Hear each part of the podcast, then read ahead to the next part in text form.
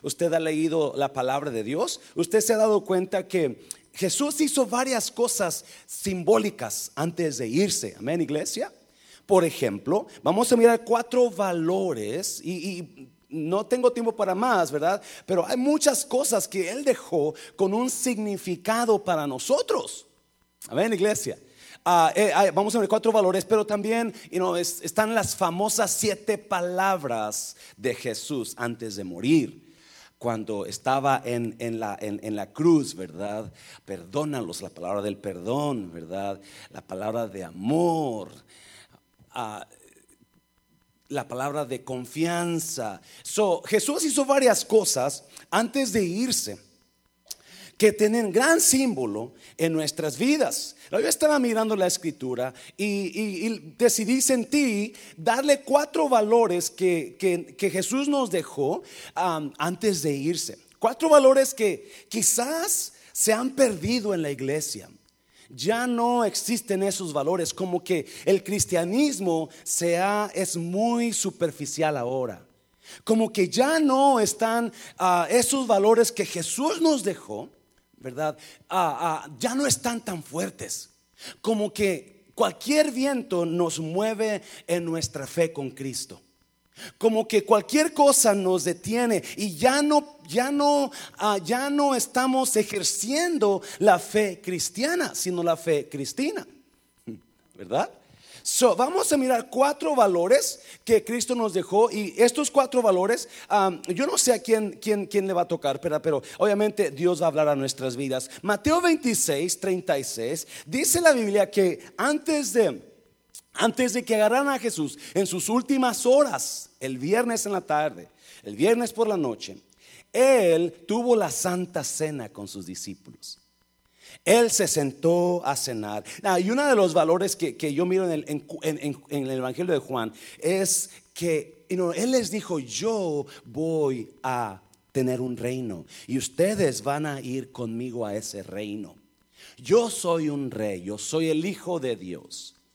Y estando juntos ahí antes de, antes de, antes de que se lo llevaran, antes de cenar la Santa Cena, se levantó de la mesa, se puso una toalla en su cintura, agarró un bote de agua y comenzó a lavarle los pies a sus discípulos.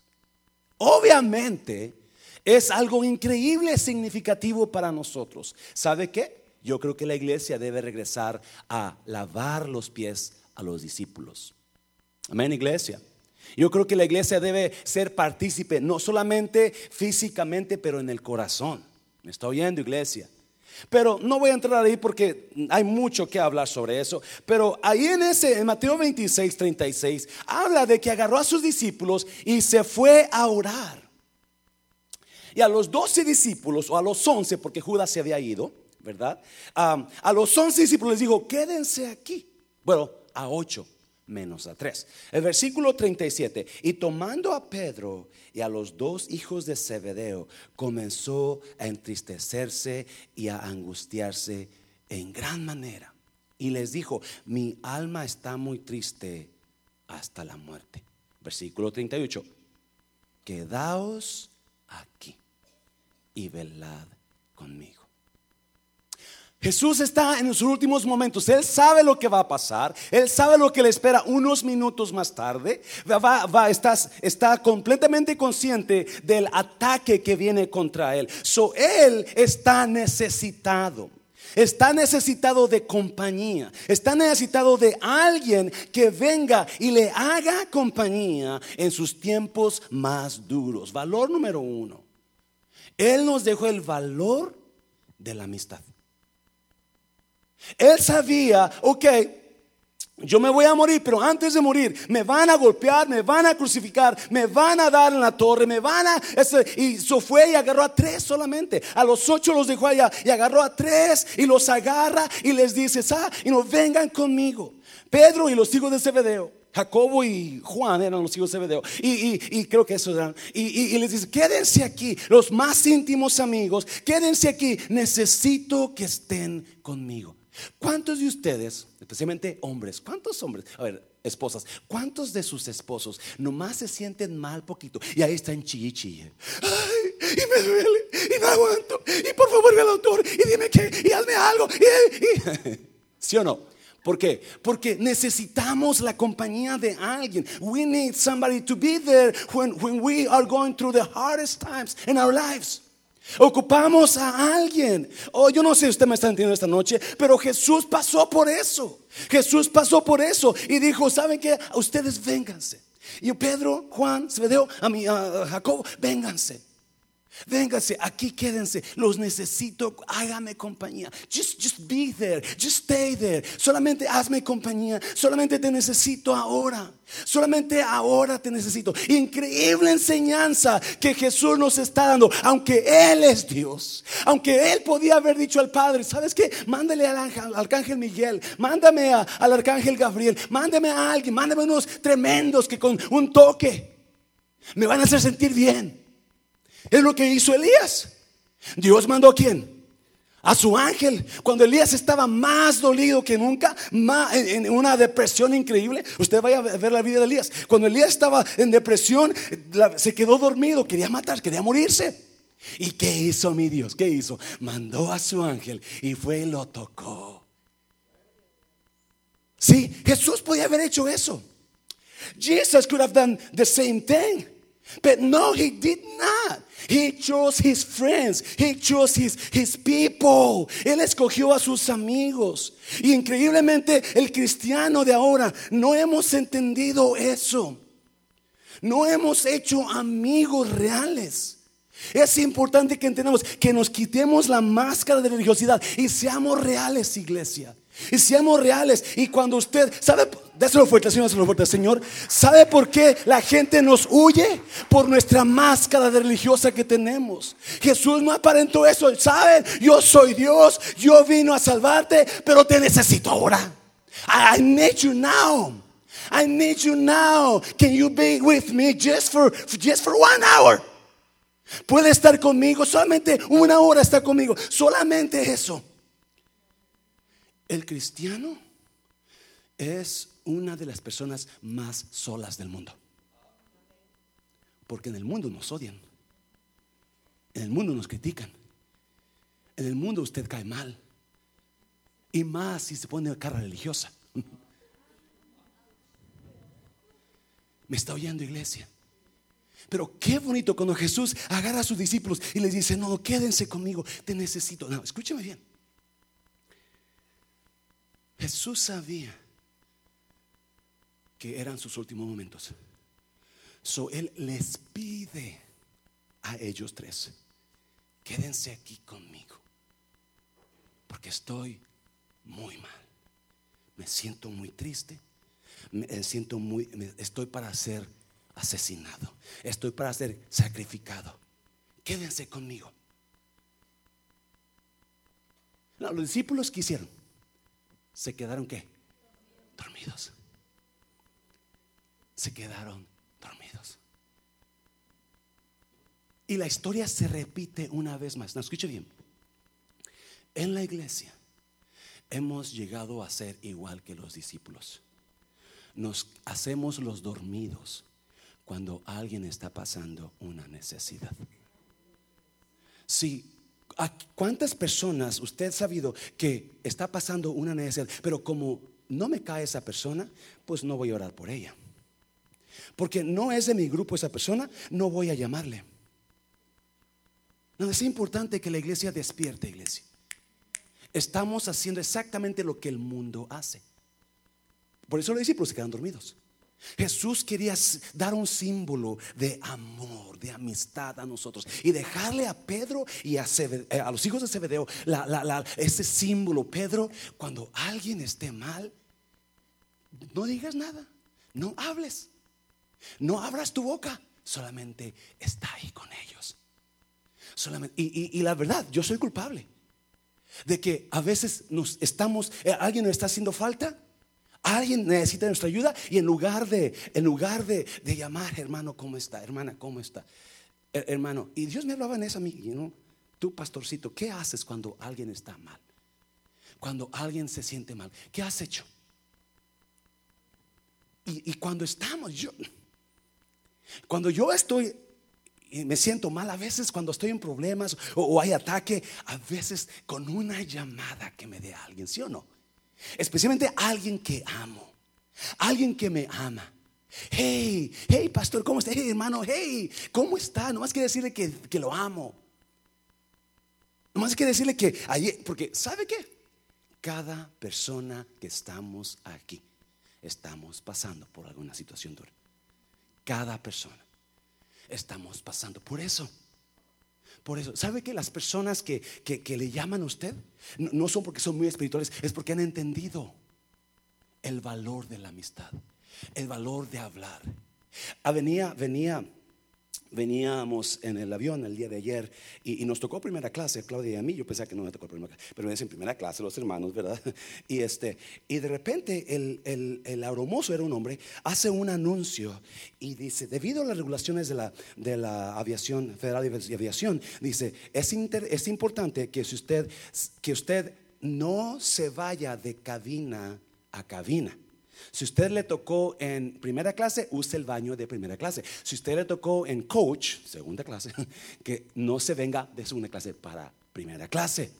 Usted use ese baño. Yo no creo, porque tengo 20 años, 20 años trabajé, pero no es una regulación federal. Eso lo inventaron ellos. ¿Qué hicieron? Hicieron una qué? Una división una división entre los de primera clase y los de segunda clase. Y decían, no pase para acá, este no es su lugar. Usted quédese ahí, usted quédese allá. Y, y, es exactamente lo que la iglesia, lo que Jesús está experimentando. Estos hombres, Jesús le dice, quédense conmigo, lo necesito, oren conmigo un rato. Nada más estén aquí, estén listos, estén, estén, yo, yo te necesito, estoy pasando algo fuerte, te necesito. ¿Y qué hacen? Se quedan dormidos. Porque no han entendido el valor de la amistad. Y la mera verdad es esta iglesia. Sin usted, el pastor Mancera no es lo que es. Sin usted, el pastor Mancera no está donde está. ¿Me está oyendo iglesia? Es importante que entendamos que usted y yo necesitamos de verdad aunque quizás no sea de mi grupo, aunque no sea el mejor mi amigo, aunque no sea mi mejor amiga, ¿sabe qué? ¿Cómo está mi hermano? ¿Cómo está mi hermana? ¿Cómo, ¿Cómo le va? Estoy orando por usted. O ya por lo menos, pues no he orado por usted porque me cae mal, pero quise llamarle. Una persona fuerte, Señor, una fuerte, Señor. El mundo ha hecho división. El mundo ha hecho división entre, entre, entre grupos, ¿sí o no? Ah, incluso en la aerolínea, en la aerolínea ah, apenas hicieron cambios porque hay, hay, hay los, los, los, elite travelers, los, los de, de The, cream of the crop, la, gente que viaja todo el tiempo, la gente que tiene millas y millas y millas acumuladas con la aerolínea, esos llegan a un nivel donde ya son los mejores, los que arriba, ¿verdad? Esos siempre tienen millas para, para comprar un boleto en coach y, y irse a primera clase por las millas que tienen. Es más, incluso ya no compran los boletos porque tanta milla que tienen, pueden comprar boletos con sus millas. So, esos son los grandes, ¿verdad? So, obviamente a, esas personas se les va a dar prioridad. Vamos a abordar el vuelo fulano de tal para tal parte, los de primera clase primero. Y usted, y en ese nuevo sistema, usted no puede abordar a nadie que no sea de primera clase si está abordando primera clase. Si llega uno de octava clase, eh, siéntese por favor. han han hecho división entre grupos de ciertas personas. Ciertas, había, había una historia donde, donde, ah, donde Mateo, ah, creo que Mateo, habla de una mujer, de una mujer, ah, una mujer samaritana que tiene una hija enferma y viene pidiéndole ayuda a Jesús, ¿verdad? Y le dice, Jesús, mi hija está muy grave, que necesito que la sanes. Y cuando él está gritando, los discípulos le dicen a Jesús, córrela. Ella no cabe en este grupo, despídela. Córrela, no, no, no, no puede estar aquí con nosotros. Ella no es judía, ella no es de nuestro grupo, ella no es de nuestra parte. Y, cuántas veces nosotros hemos hecho esa división, eso, en lugar de, es en lugar de, en lugar de embrazar, you know, acoger a las personas y aunque no sean mi favorito, mi favorita, en lugar de hacer eso, los hacemos a un lado. ¿Sí o no, iglesia? Viejitos, maduros, pequeños, todos estamos igual. Y Jesús nos dejó una enseñanza, hey, no. Cuando alguien esté pasando algo, está ahí con ellos. Yo estoy pasando algo mal. Está ahí con ellos. Está, muéstrales cariño. Ya aunque no lo sientas. Just, just be there for them. Give him a call. Send him a text.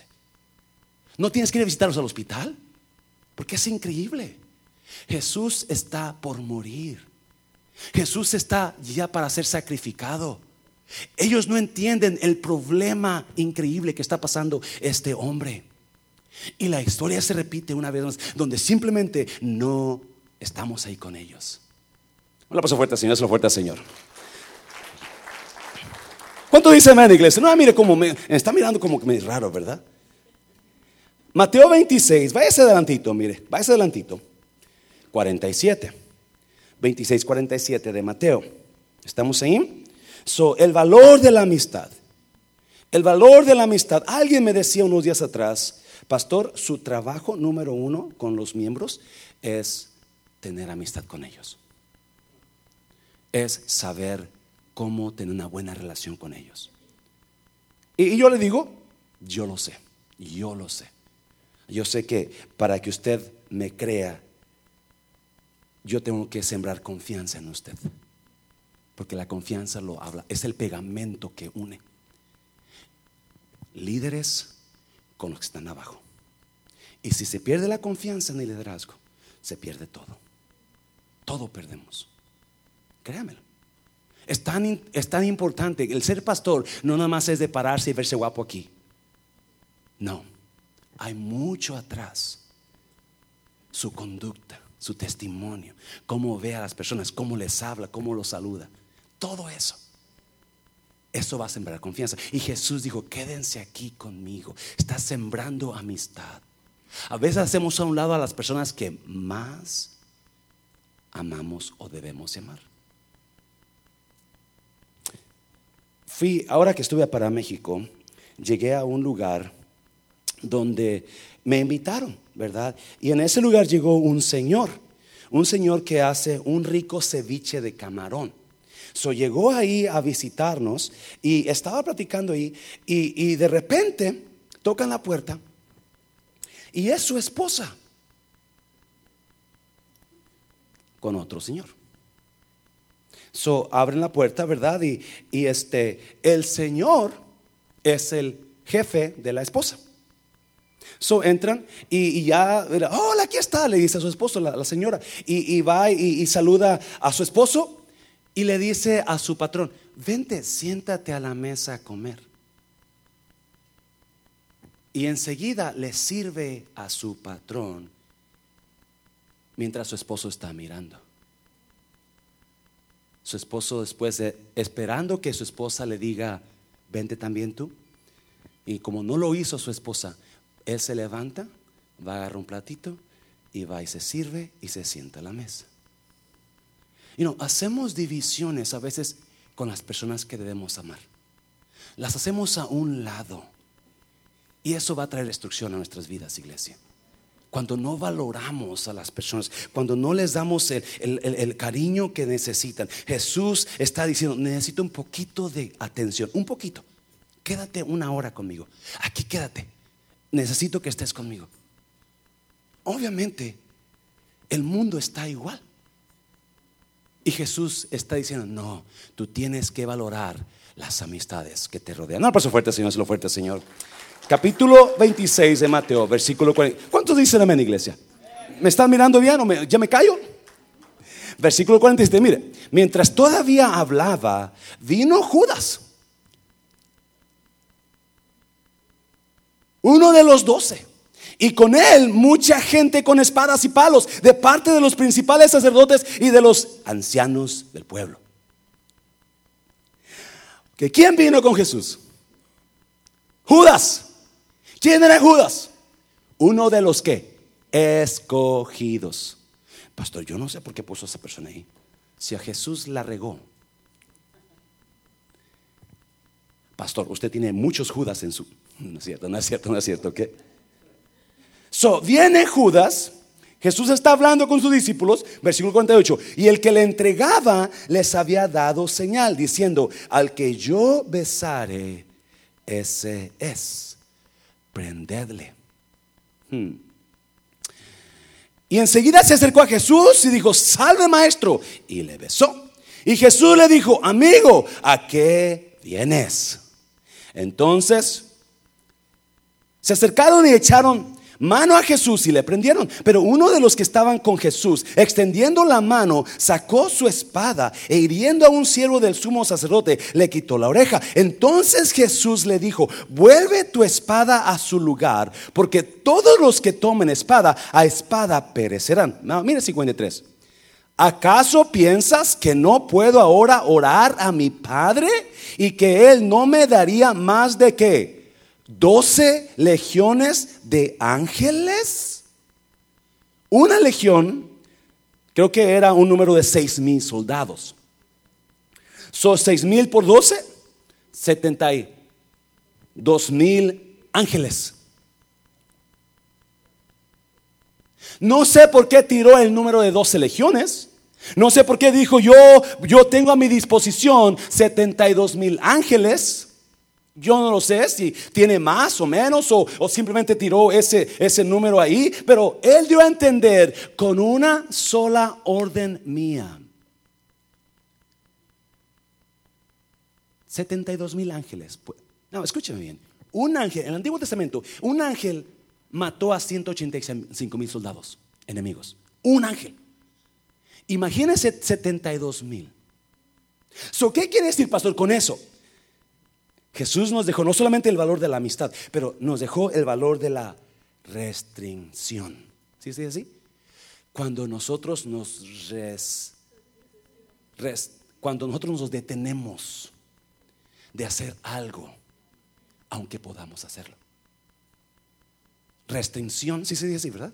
Restricción, restricción. Cuando nos ponemos, nos, nos a eso, nos detenemos de hacer algo, aun cuando tenemos el poder o el tiempo o la voluntad de hacerlo. apunte esto, el, el valor de la restricción. We restrict ourselves from doing things that is going to hurt people nos, nos detenemos, esa palabra se me pasó, nos detenemos de hacer cosas que quizás estemos en el derecho de hacer. No, no sé si usted me entiende lo que estoy diciendo, pero le voy a decir una cosa. Nadie en la vida, en la Biblia, usó ese don de detenerse como Jesús.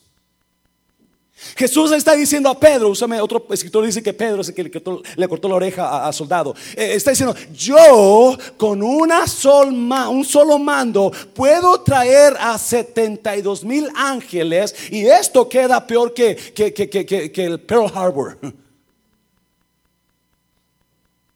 Pero no lo hizo. No, y, y, y Jesús, a través de su ministerio, podemos mirar al Jesús que usa el poder, el valor de la restricción. No voy a, puedo hacerlo, pero no voy a hacerlo. Porque al hacerlo voy a dañar a alguien más. Al hacerlo voy a afectar a alguien más. El poder, el, el dominio propio de decir, no lo voy a hacer, aunque puedo hacerlo, tengo la autoridad, tengo la posición, tengo el tengo el poder, tengo el dinero, no lo voy a hacer por amor a ustedes. Por amor a ustedes. Escúcheme. Mm. Esto está tan profundo, no, lo voy a, no lo voy a, ¿verdad? Nomás dígale a alguien, esto está profundo, esto está profundo. dígale a alguien, está, esto está profundo. ¿Ok? Porque Cuando Jesús estaba ayunando, él ayunó, ¿cuánto tiempo ayunó Jesús? ¿Alguien se acuerda? 40 días y 40 noches. Y no era el ayuno de Daniel, ¿eh? Cuando yo les dije a unos hermanos, ah, no, usted puede comer todo el día. Entonces, ¿qué, ayuno es eso? Y cuando se dieron cuenta que es más duro que el otro ayuno, dijeron, ay, no, no puedo. Él está hambriento, obviamente. ¿Y qué hace? Va al desierto. ¿Y quién se le aparece ahí? ¿Mm? Satanás, el amigo de algunos, ¿verdad? Y está, no sé qué. Y, y, Satanás lo tienta y le dice, ¿qué le dice? Si en verdad eres el Hijo de Dios, dile esas piedras que se conviertan en una cosa que yo batallé, iglesia, en el ayuno de Daniel es el café. Oh my God.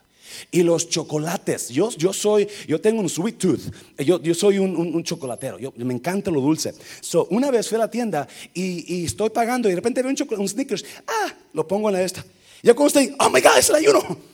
¿Por qué? Porque, you know, so, él podía hacer que las piedras se convirtieran en pan, pero ¿qué? No lo hizo. Él podía y él tenía hambre. 40 días, 40 días, estás a punto de morir de hambre. That's fasting. When you're about to die because you can eat, you haven't eaten in 40 days and 40 nights. So that's that's real fasting. He's about to die, he's about to drop death. Because he needs food. So el diablo le dice, a ver, a ver qué tal chiquito. A ver, si en verdad eres, ¿por qué no conviertes esas piedras en pan? Y Jesús, él más, él podía haberle dicho a sus 72 mil ángeles, necesito, a ver, ya me de hambre, necesito un, un, red lobster, un, lobster tail, un steak de ribeye steak con, este, con una coronita. Este. Pero no lo hizo. Si usted y yo, oh my God, si usted y yo pudiéramos, le dice a Pedro, hey, guarda tu espada.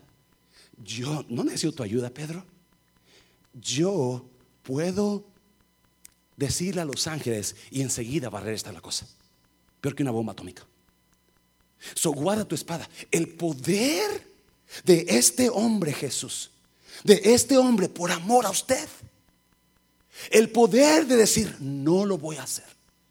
No lo voy a decir. Pastor, su hermano me cae tan mal. No lo aguanto que cuando la veo quiero decirle sus cuatro verdades. El poder de la restricción.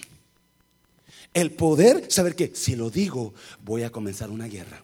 Si lo digo la voy a dañar.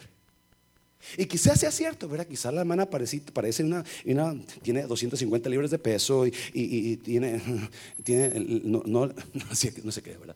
Pero usted, si, si usted y yo entendemos el poder que existe en, es el poder de tenernos, de hacer cosas o decir cosas que van a dañar a los demás. Y la iglesia no ha aprendido eso. Lo hemos escuchado. Pero cuando tenemos algo contra alguien, soltamos la palabra. Negativa, dura, de veneno. ¡Pum!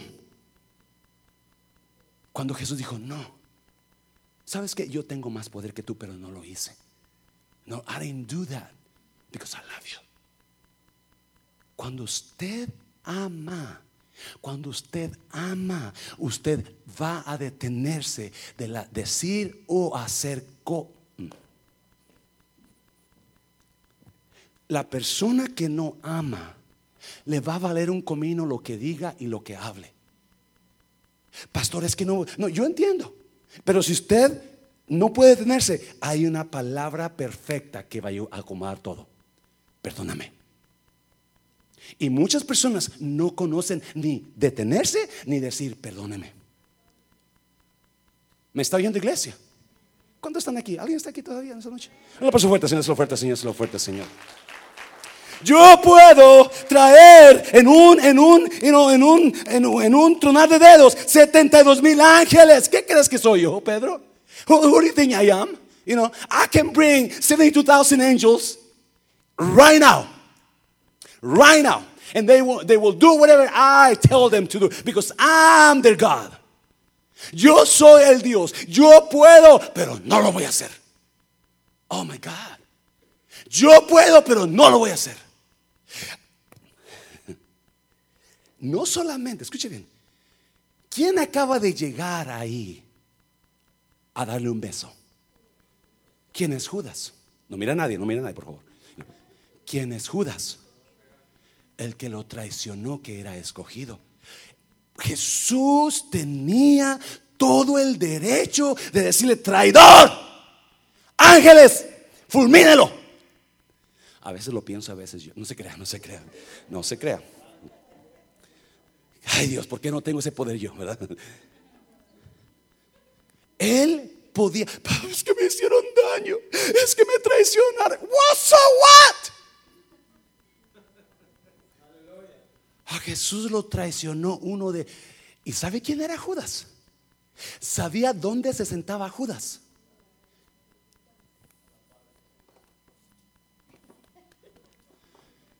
De los más cercanos a Cristo. De los más cercanos a Cristo. Y sabe que Dios, como pastor, Dios está trabajando en esa área conmigo. Tú tienes que amarlo. Pero mira lo que están diciendo. Tú tienes que amarlos. Pero mira que tú tienes que amarlos. El poder de la restricción, el poder de, detenerse, de decir lo que está sintiendo uno. Pastor, a mí me enseñó mi mamá que yo no tengo pelos en la boca, que yo diga lo que siento. Ah, pero cuando yo le digo a usted lo que yo siento de usted, agárrese. Y esa, ¿qué, qué tontería eso. A mí me dijeron que yo diga lo que siento. Pues déjeme, si usted leyera el pensamiento mío lo que estoy sintiendo por usted ahorita. ¿Cuántos han pensado? ¿Qué estará pensando el hermano de mí ahorita? Voltea, voltea a la persona que está a un lado y diga, ¿qué estás pensando de mí ahorita? el poder de la restricción, el valor. Y Jesús dijo, no, yo, y Jesús a través de, cuando estaba en la cruz, escuche bien, los, los soldados, los soldados le decían, jaja, tú que dices que es hijo de Dios, a ver, sálvate a ti mismo, el pueblo, yeah, a ver tú, que escupida y golpe, a ver si, me está, me escuchando iglesia.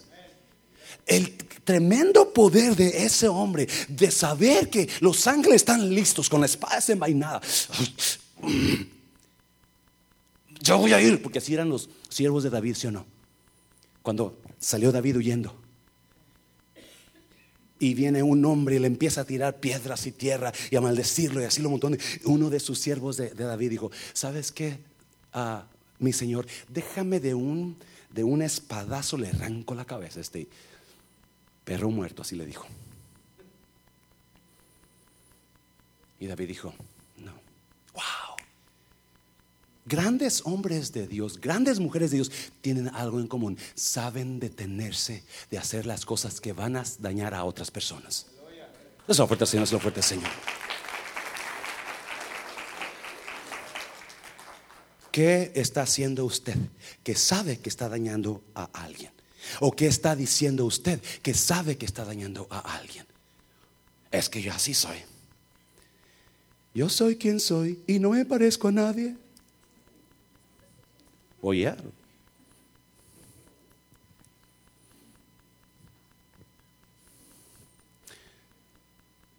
Mateo 5:5 dice, bienaventurados los mansos de espíritu, porque de ellos, ellos recibirán la tierra por heredad.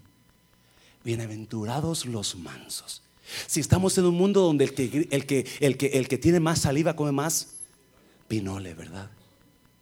Allá en Nayarit se usa un polvo, se hace de un... ¿De qué se hace, Javier?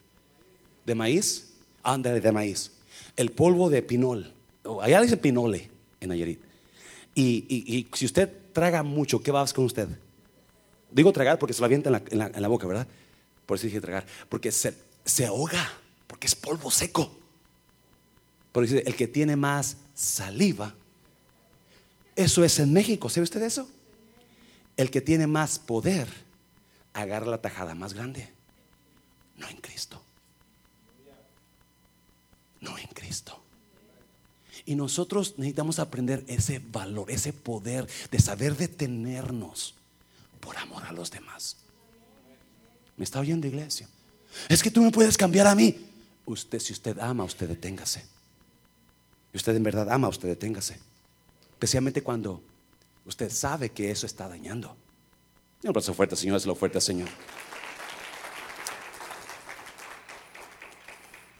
Juan capítulo 11, Juan 11, Juan 11, versículo 45.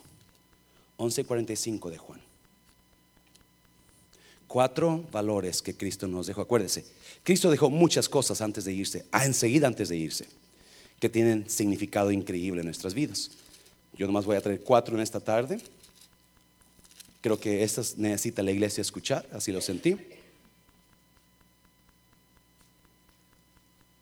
Juan capítulo 11, versículo 45. ¿Estamos ahí?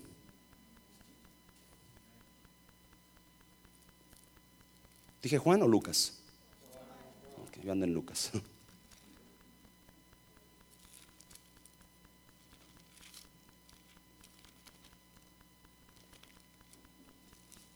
¿Dónde queda Juan? No se crea. No se crea. Versículo 45. ¿Estamos ahí? Entonces, muchos de los judíos que habían venido para acompañar a María y vieron lo que Jesús hizo, creyeron en él. ¿Qué acaba de hacer Jesús? Acababa de qué? Resucitar a Lázaro. Yo iba a hablar sobre esto y sobre la piedra movida, pero sentí hablar de esto mejor. Ah, acuérdense cuando Jesús, las mujeres fueron al sepulcro el día de resurrección, ¿qué encontraron? La piedra removida. Cuando Lázaro murió, Jesús le pidió algo a, Marta. ¿Qué le dijo Jesús a Marta? Quita la piedra. iba a hablar sobre eso, pero no sentí hablar mejor de esto, a 11, 45, 46. Pero algunos de ellos fueron a los fariseos y les dijeron lo que Jesús había hecho. Entonces los principales sacerdotes y los fariseos reunieron el concilio y dijeron, ¿qué haremos? Porque este hombre hace muchas señales. Si le dejamos así, todos creerán en él y vendrán los romanos y destruirán nuestro lugar santo y nuestra nación. 49. Entonces Caifás, mire, uno de ellos, sumo sacerdote aquel año, les dijo, vosotros no sabéis nada. Porque la persona que está hablando a usted, usted no sabe nada. 50. Ni pensáis que nos conviene, mire, que un hombre muera por el pueblo y no que toda la nación perezca. Esto no lo dijo por sí mismo, sino que como era el sumo sacerdote aquel año, profetizó que Jesús había de morir por quién. Y no, viene el 52. Y no solamente por la nación, sino también para congregar en uno a los hijos de Dios que estaban dispersos. dispersos. Así que desde aquel día, ¿qué hicieron? Acordaron matarle. El valor del amor. Wow. usted lo sabe esto, pero se lo quiero recordar. El sacrificio de Jesús solamente significa una cosa amor por usted. Amor por usted. Para poder salvar al mundo, Jesús tuvo que morir. Now, ese es un valor increíble que otra vez no creo que lo hemos perdido a través de las generaciones. Se ha perdido el amor sincero. Acuérdese, Allá por capítulo 12 de Juan, versículo 24, creo, o 25, creo que es 24, dijo Jesús, si la semilla no muere, se queda sola. Pero si la semilla muere, da mucho fruto. De verdad, decimos que amamos, pero nuestros hechos nos dicen lo contrario. Porque cuando usted ama, usted aguanta. ¿Me está oyendo iglesia? Cuando usted ama, amar significa aguantar. Amar significa soportar. Amar significa dar. Es obvio la gente que ama. Cuando levantamos la, ofrenda de las sillas, bastante gente vino y algunos dieron 100 dólares o más. Y, hay personas que no trabajan y vinieron y donaron 100 dólares. Aquí está para las sillas. Nomás son 40. No, no, vamos a donar 100 dólares. Yo voy a donar 100 dólares, pastor. Wow. Lo que usted da revela cuánto usted ama. Lo que usted da revela cuánto usted ama. Y cuando nosotros en verdad no queremos dar, estamos enseñando y revelando a todo mundo, no amamos. No amamos. Ya no lo haga por el pastor, hágalo por Dios. Y si no lo hace por Dios, hágalo por las almas. ¿Sabía usted que hoy los ujieres tuvieron que poner sillas atrás extra? Porque no, no pasó fuerte, Señor, se lo fuerte, Señor. Porque no cabía la gente. No cabía la gente. Ordenamos 200 sillas. Aquí hay como 205, 210 sillas aquí. 204, gracias, hermano. So, obviamente 200 sillas no van a ser qué? suficientes. No, las sillas no están baratas. Arriba de 7 mil dólares gastamos. Lo bueno de estas sillas es que ¿qué? Nos vamos de aquí y, las sillas no se quedan.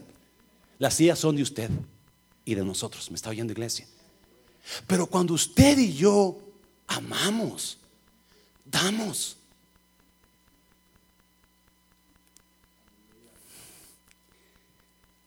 Caifás dijo, ustedes no saben nada. You don't know anything. You're ignorant.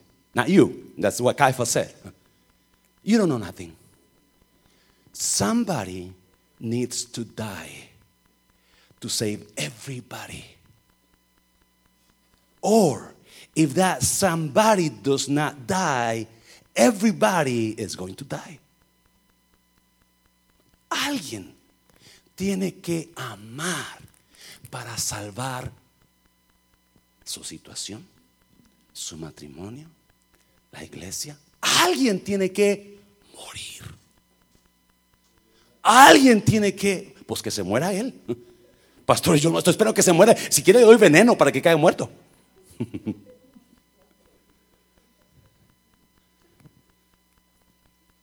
Why do I need to die? You know, how come she don't die?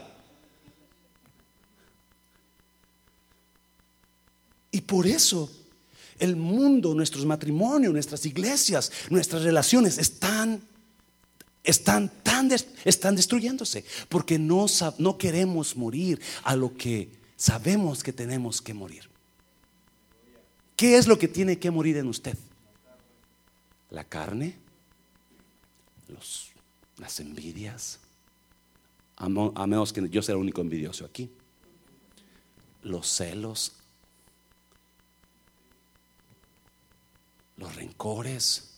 I need to die. That, that, feeling in me needs to die so I can save that friendship with this person. Esa emoción de coraje, ese rencor que estoy tiene que morir. Tiene que morir. Para poder restaurar la relación, para poder ganar a mi hermano, para poder ganar a mi hermana, para poder ganar confianza en matrimonio, para que mi matrimonio no muera, algo tiene que morir en mí. Y muchas veces sabemos lo que tenemos que hacer morir en nosotros, pero no queremos hacerlo morir. Porque no amamos lo suficiente. Porque cuando ama, se muere. Lo que usted da revela lo que usted ama, acuérdese. Y si usted no quiere dar un poquito más de amor, o un poquito más de confianza, o un poquito, usted no ama lo suficiente. ¿Por qué no hace una, un examen de su amor? A ver, a ver, ¿me ama? No me ama. Okay. Ah, no le hago tortillas, no lo amo. Ah, no, no le dio un beso cuando se va, no lo amo. Ah, me da todo el cheque, no lo amo. Y no le doy dinero, no lo amo. No le traigo chocolates a mi esposa, no la amo.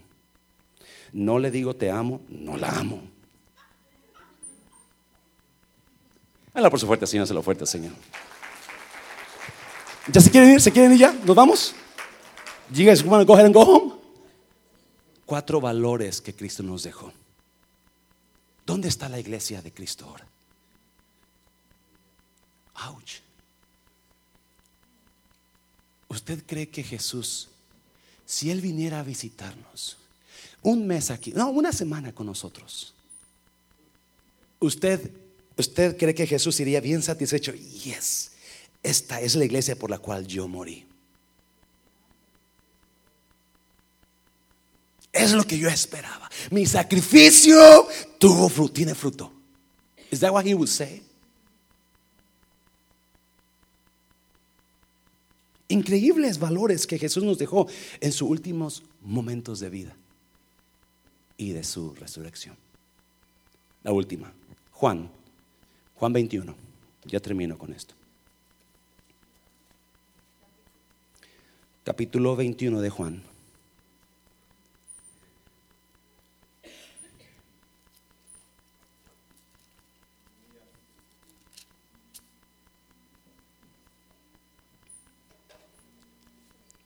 el valor de la amistad. ¿En verdad amamos? ¿En verdad tenemos amigos? ¿Nos importa la gente aunque no sean nuestros íntimos amigos? Les hablamos de vez en cuando, especialmente están pasando un problema, una enfermedad. Les hablamos. Dios me estaba hablando sobre esto. Y Dios me decía, ahora que tienes, vas a tener más tiempo, es importante que arregles eso, José Luis. De dar tiempo. Acuérdese. No hay nada más valioso que usted pueda dar que el tiempo a alguien. Cinco minutos, un minuto, un texto, dos minutos, una llamada. Oh my God, es una de las razones que estoy tan emocionado de, irnos tiempo completo. Mañana comienza, bueno, supuestamente comienza el martes, pero, ah, pero voy a tener que, la próxima semana voy a dar mi, la visión de la iglesia si usted venga, la próxima semana en la mañana voy a traer esta visión, bueno, los dos servicios, lo que es la visión de la iglesia, para que usted mire lo que estamos planeando, lo que queremos alcanzar. Y allí también está la visión del pastorado.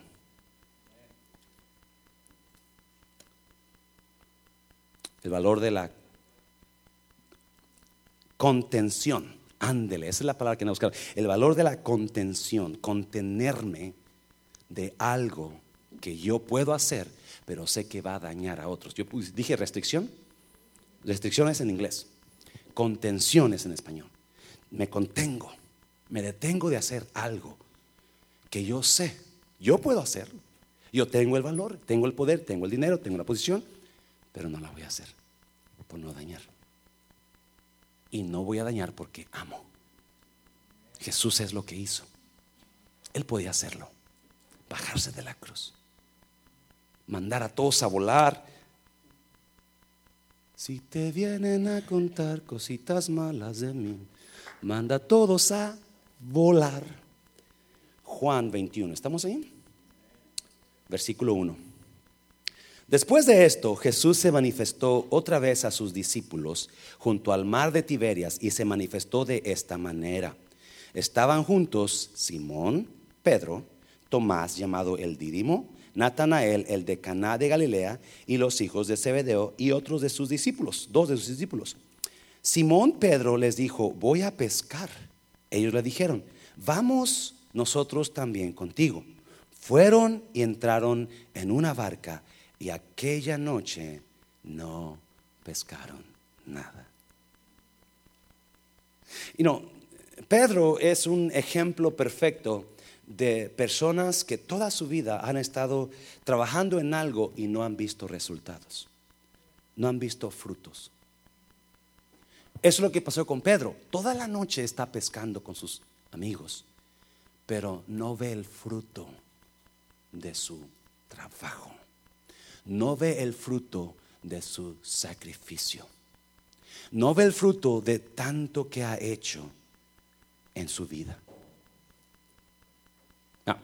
Si usted sigue leyendo, mire, versículo, versículo 4. Ah, Cuando ya iba amaneciendo, se presentó Jesús en la playa, mas los discípulos no sabían que era Jesús.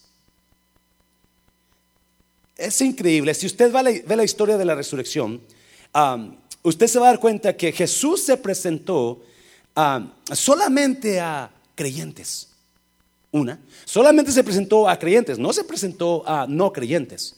Se presentó a Pedro, a María, a los dos de la mañana, ¿se acuerdan? Y cada vez que se presentó Jesús con alguien que se, se presentó porque estaba pasando una situación un poquito difícil esas personas que estaban, que estaban con las que se presentó Jesús. Por ejemplo, ¿verdad? Ah, se presentó ahí delantito, usted va a mirar que Jesús se presentó ah, ah, con los discípulos y no está Tomás con ellos.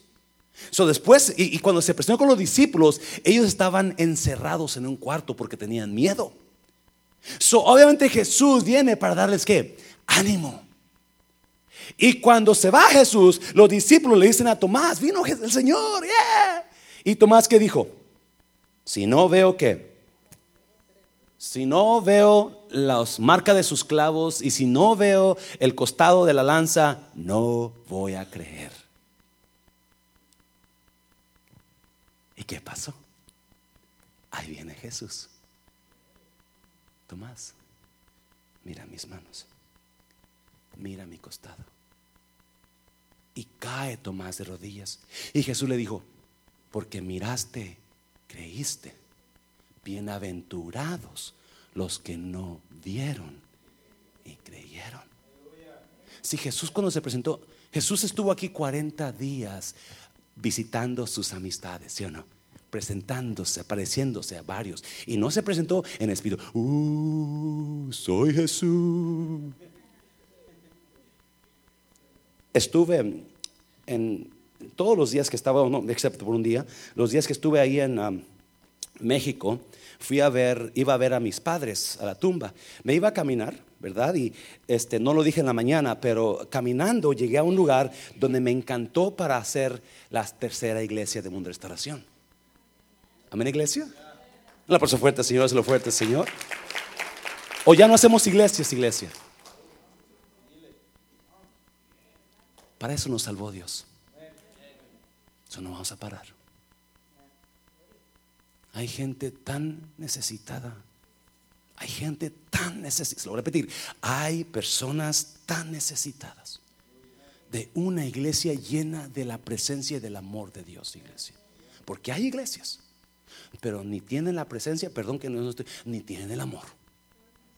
¿Me está oyendo, iglesia?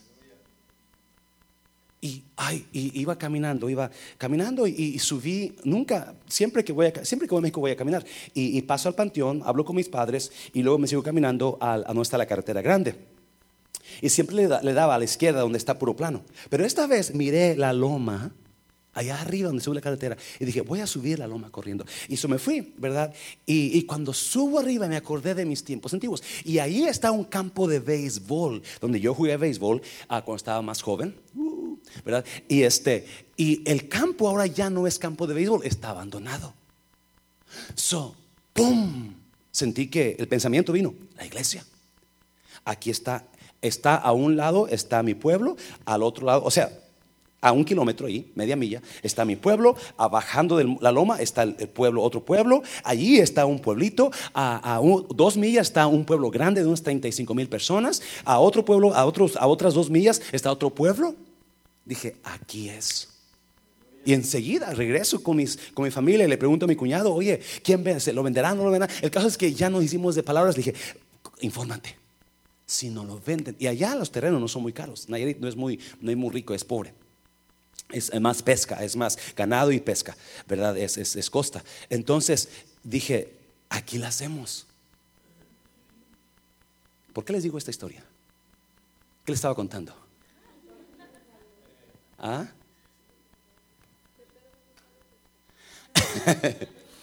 Entonces, me, iba caminando para allá con, y, platicaba con mis padres y miraba el campo.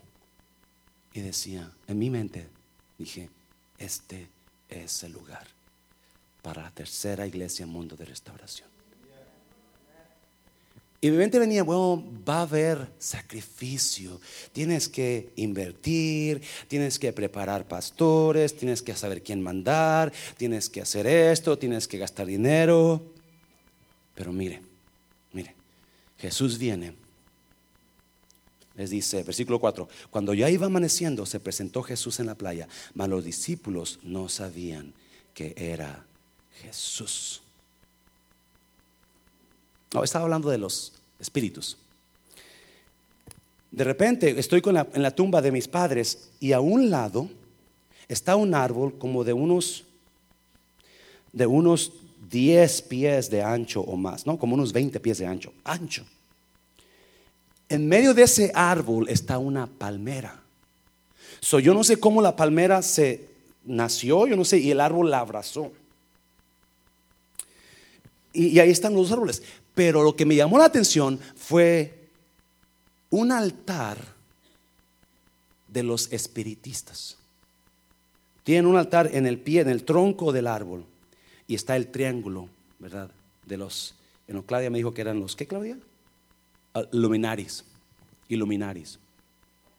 Y no, tengo tiempo para investigar. Yo, yo sé, yo tengo, yo, yo experimenté eh, los servicios de los espiritistas, donde ah, ellos le hablan a los muertos, se piden a los muertos y se ponen en trance como, como si estuvieran siendo administrados por el Espíritu Santo, pero no es el Espíritu Santo, es el Espíritu satánico. Yo vengo de ella. Y cuando miro eso y comencé a preguntar, ¿qué, ¿por qué este es el altar? Y me dijo, es que aquí vienen los espiritistas y hacen sus cultos a las 2 de la mañana con ropas blancas, capuchos blancos. Y comencé a investigar y supuestamente en ese lugar hay una posesión demoníaca increíble. y, yo miraba a las personas y decía, Cristo necesita ser predicado en este lugar. Cristo necesita ser predicado en Nayarit. Y yo sé que en su pueblo, en su pueblo, yo no sé hasta dónde nos va a llevar Dios, pero ¿sabe qué? Mientras tengamos vida y un centavo, un dólar en el banco, vamos a invertir en las almas. ¿Está oyendo iglesia? Una persona fuerte al Señor, decirlo fuerte al Señor. Mientras miraba ese lugar, le saqué fotos, y no sé qué fotos, porque me, me impactó. Llegó un muchacho de unos 30 años de edad, partido el labio, sangrando sin dientes, con una jarrita de agua a llevarle agua a su esposa que murió unos días atrás. Ese joven se ve más grande que yo, él tiene como la mitad de edad que yo, por la vida que ha llevado. Y a través de mi estado ahí con, en Nayarit, eh, me di cuenta, wow, necesitamos expander la visión, iglesia. ¿Sabe qué? No es tiempo de sentarnos no es tiempo de, es tiempo de trabajar. Es tiempo de doblar refuerzos y esforzarnos y decir, vamos a lograr expandir el reino de Dios. Es una persona fuerte, Señor, es lo fuerte, Señor. Y para eso es donde voy, porque mucha gente se ha cansado. Mire, versículo 5. Y les dijo, hijitos, ¿tenéis algo de comer? Le respondieron, no. Jesús, Jesús sabe que Pedro y sus amigos están, están pescando toda la noche y nada agarran. ¿Alguien se acuerda de la historia antes de Pedro? ¿Verdad? Pedro ya ha vivido esa historia antes. Yo no sé si Pedro está desanimado, yo no sé, pero Pedro regresó otra vez a lo que hacía antes, ¿se acuerda? Regresó a Emaús, por ejemplo, si esta mañana, el sermón de esta mañana. Regresó a Emaús, regresó a lo que estaba haciendo. En lugar de estar orando, preparándose, pero no se va a hacer lo que hacía antes. So, Jesús se le aparece después, toda la noche trabajando, y en la mañana se le aparece Jesús y les pregunta: Hey, ¿tiene un taco? Pedro dice: ah están enfadados, enojados. Versículo 6. Él les dijo: Echad la red a la derecha de la barca y hallaréis. Entonces la echaron y ya no la podían sacar por la gran cantidad de peces. Wow. Entonces aquel discípulo a quien Jesús amaba dijo a Pedro, que es Juan, dijo a Pedro, es el Señor, Simón Pedro, es el Señor. Simón Pedro cuando oyó que era el Señor, se quitó la ropa, porque se, puso la ropa porque se había despojado de ella y se echó al mar. Y los otros discípulos vinieron con la barca arrastrando la red de peces, pues no distaban de tierra sino como 200 codos. Al descender a tierra vieron brasas puestas y un pez encima de ellas y pan. Jesús le dijo, traed de los peces que acabéis de pescar. Subió Simón Pedro y sacó la red a tierra llena de grandes peces, 153. Y aún siendo tantos, la red no se rompió. Les dijo Jesús, venid, comed. Y ninguno de los discípulos se atrevía a preguntarle, ¿tú quién eres? Sabiendo que era Jesús. Vino pues Jesús y tomó el pan y les dio. Y asimismo del pescado. El valor del sacrificio. El valor del sacrificio nos dejó Jesús. Pedro tiene historia de trabajar y no pescar nada. Allá por el libro de Marcos, que es capítulo 4 o 5, pero habla de que Pedro está en la misma situación, donde anda pescando y no pesca nada. Hasta que Jesús que entra en la barca con Pedro. Está igual aquí. Pedro anda pescando, sus esfuerzos son en vanos, porque no está Jesús con él. Jesús se da cuenta y va al rescate, tan, tan, tan, Y le dice, hey, tienes de comer. Obviamente Jesús lo sabe. Él quiere escuchar a Pedro, no tengo nada. Everything is gone. I haven't fished anything, I haven't caught anything. I've worked all night long. There's nothing to show for. No hay nada que tengo. Y Jesús dice, ok, ahora Pedro, tira la red a la derecha y vas a hallar. Y cuando lo hacen, agarran multitud de peces. No, escuche bien. El sacrificio el valor del sacrificio en Cristo siempre va a traer fruto a nuestras vidas. Se lo voy a repetir. El valor del sacrificio en Cristo. Pedro anda pescando sin solo sin Cristo y no agarra nada. Pero una vez que escucha la voz de Jesús, tira y pum, montón de peces. Montón de peces. No, Pedro otra vez ya ha pasado por eso. Ya ha pasado por tiempos donde no ha pescado nada. Solamente que Jesús venga y le diga, Pedro, vámonos a pescar. Pedro, tira a la derecha. El sacrificio en Cristo siempre va a traer resultados. Hay gente, escuche bien, hay personas que han dado su juventud por la iglesia, han dado su, dinero por la iglesia, han dado su tiempo por Cristo, han dado, y muchas veces se van a desanimar. Pero le digo una cosa, no se desanime, porque tarde o temprano el sacrificio que usted hace por la obra va a traer resultados. A veces no se va, como Pedro, no va a mirar lo que el resultado, no va a ver los frutos, se va a preguntar por qué y por qué yo, si tanto he ayudado, tanto he hecho, tanto he dado, tanto he orado por la iglesia, por el pastor y no, no veo nada. Pero déjeme decirle, un día, tarde o temprano, va a ver los frutos. Porque Jesús nunca se queda con nada. Todo lo que usted haga por su reino de Él, todo se le va a qué? Recompensar. Aún un vaso de agua que es por, mis, por estos pequeños que a mí, si tú un vaso de agua das, un vaso de agua hasta dentro recompensa. Y el problema es que mucha gente ya se le olvidó eso. So ya no sirven a Dios. Ya no sacrifican algo por Dios. Ellos están aquí y se van a contentos, ¿verdad? Y está bien, reciben, se van, pero no creen en sacrificarse, porque quizás se cansaron, quizás, quizás como Pedro, ¿verdad? Quizás no miraron, ¿de qué me sirve que estoy ayudando? ¿De qué me sirve que estoy ahí si, no hay nada, no veo nada? Pastor no me da el puesto, el pastor no me da, dice, pastor no me paga, pastor, tarde o temprano, acuérdense, Pedro dice, Pablo dice que usted y yo no servimos al hombre, sino servimos a quién? A Cristo. hace dos semanas cuando, cuando le dije a mi compañera de trabajo que me iba a retirar y me preguntó, ¿y qué vas a hacer? ¿Tienes dinero para vivir? No. Le dije, pero tengo la iglesia donde pues vamos a estar trabajando ahí en la iglesia y me dijo, dicho, porque esta persona ya está mayor que yo, me dijo, dichoso tú que tienes a dónde ir. Como diciendo, yo me quiero ir, pero no tengo a dónde ir.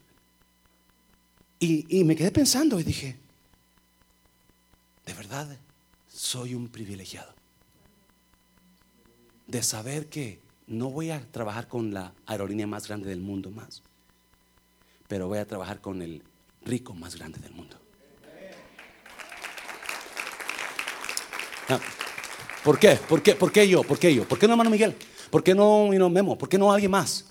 Porque el pastor está más guapo, ¿verdad? No, no se crea, no se crea, no se crea. Escuche bien. Y comencé a meditar. Desde que aprendí a servir a Dios, lo he hecho con todo mi corazón. Me paguen o no me paguen, siempre he estado, y no nomás aquí.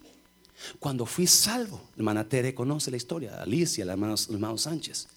Cuando fui salvo, una vez que aprendí y me dieron la oportunidad de servir, ¿sabe qué? Agarré esa ven y me iba los domingos, los sábados a mediodía, me iba a levantar los, los jóvenes para traerlos al servicio. Se terminaba el servicio a las 10 de la noche, ¿te acuerdas, Tere? ¿Verdad? Y me iba a dejarlos. Llegaba a mi casa el domingo a las 2, 3 de la mañana por andar dejándolos a los jóvenes allá en la ven. Me levantaba a las 6 de la mañana porque tenía que ir a, levantarlos para la iglesia y, todo el día en la iglesia y, los llevaba en la noche, se acababa el servicio a las, el servicio de aquel tiempo en la noche en aquella iglesia empezaba a las 7 de la tarde. Terminamos a las 9 y media, 10 de la noche. Pues se ponía la cosa tremenda, ¿verdad? So, ahí anda el hermano Mancera en aquel tiempo manejándola, ven, cantando coritos. La hermana Sánchez lo puede decir, cantando coritos, alabando a Dios, a medianoche por acá, por, por Farmers Branch, por Carrollton, por, por, ah, por, esa era mi ruta, ese tiempo, ¿te acuerdas, Tere? ¿Verdad? Tere a un lado, ¿verdad? Con nosotros siempre. So, porque era la que vivía más lejos, por eso casi yo no le hablo a Tere, porque ¡oh! no se crea, no se crea. So, So, andábamos por y yo llegaba a mi casa el lunes a las 2, 3 de la mañana. Me tenía que levantar a las 5, a las 4 de la mañana para irme a trabajar. Por 11, y no me estoy jactando, estoy diciendo lo que, lo que significa el sacrificio en Cristo. Por 11 años estuve haciendo lo mismo. 11 años. Sábado y domingo. Llegué a pensar, ¿y no, ¿por qué yo nada más? ¿Por qué, tengo, ¿Por qué no ponen a alguien más los sábados? Y después alguien tomó mi lugar en la ven. Pero después comencé a servir en las ofrendas y comencé a tocar guitarra con los jóvenes y comencé a meterme con los, con los jóvenes. Y, no paro. No paro. Nunca esperaba una persona lo que ahora ven ustedes. cuando me dice esa persona, dichoso tú que tienes a dónde ir, yo decía, de verdad que sí. Yo no tengo que estar esperando que lleguen 75 años de mi vida para dejar este trabajo. Estoy contento, no me entienda. Pero hay algo más grande por el cual luchar. ¿Y sabe por qué? Porque ha habido un sacrificio. Ha habido por 11, casi 12 años en Mundo Restauración, hemos estado trabajando sin ningún sueldo. Y no le digo para qué, no, pastor, no, no, no, para que hay un sacrificio. Y cuando se empezó con siete personitas, y cuando, ¿te acuerdas, Mari, cuando llegamos a este lugar que decíamos, ¿y cuándo lo vamos a llenar? Oh my God. Y cuando se fueron los primeros líderes que se enojaron conmigo y se nos fueron, ay Dios mío, ¿qué vamos a hacer ahora? Pero, pero, y ahí estamos, y ahí estamos. Y cuando nos dijeron, eh, su iglesia no va a durar dos meses, una señora nos dijo, ahí hay puro diablo, empezando con usted. Y, y el diablo mayor. y te das cuenta que, wow, cuando vemos ahora la iglesia llena y el pastor yéndose tiempo completo, hay paga en su sacrificio. Hay fruto en su sacrificio. No deje de dar, no deje de ayudar, no deje de hacer algo por el reino de Dios. Jesús le dijo a Pedro, Pedro, tírala a la derecha y vas a encontrar Creo que la vida más desperdiciada en el mundo es la de un cristiano conociendo el poder de Dios, teniendo el poder de Dios y no haciendo nada con ese poder. La vida más desperdiciada de un hijo de Dios es conociendo el poder de Dios, el amor a Dios y porque se enojó, se sintió, ya no quiere, se enojó, lo que sea.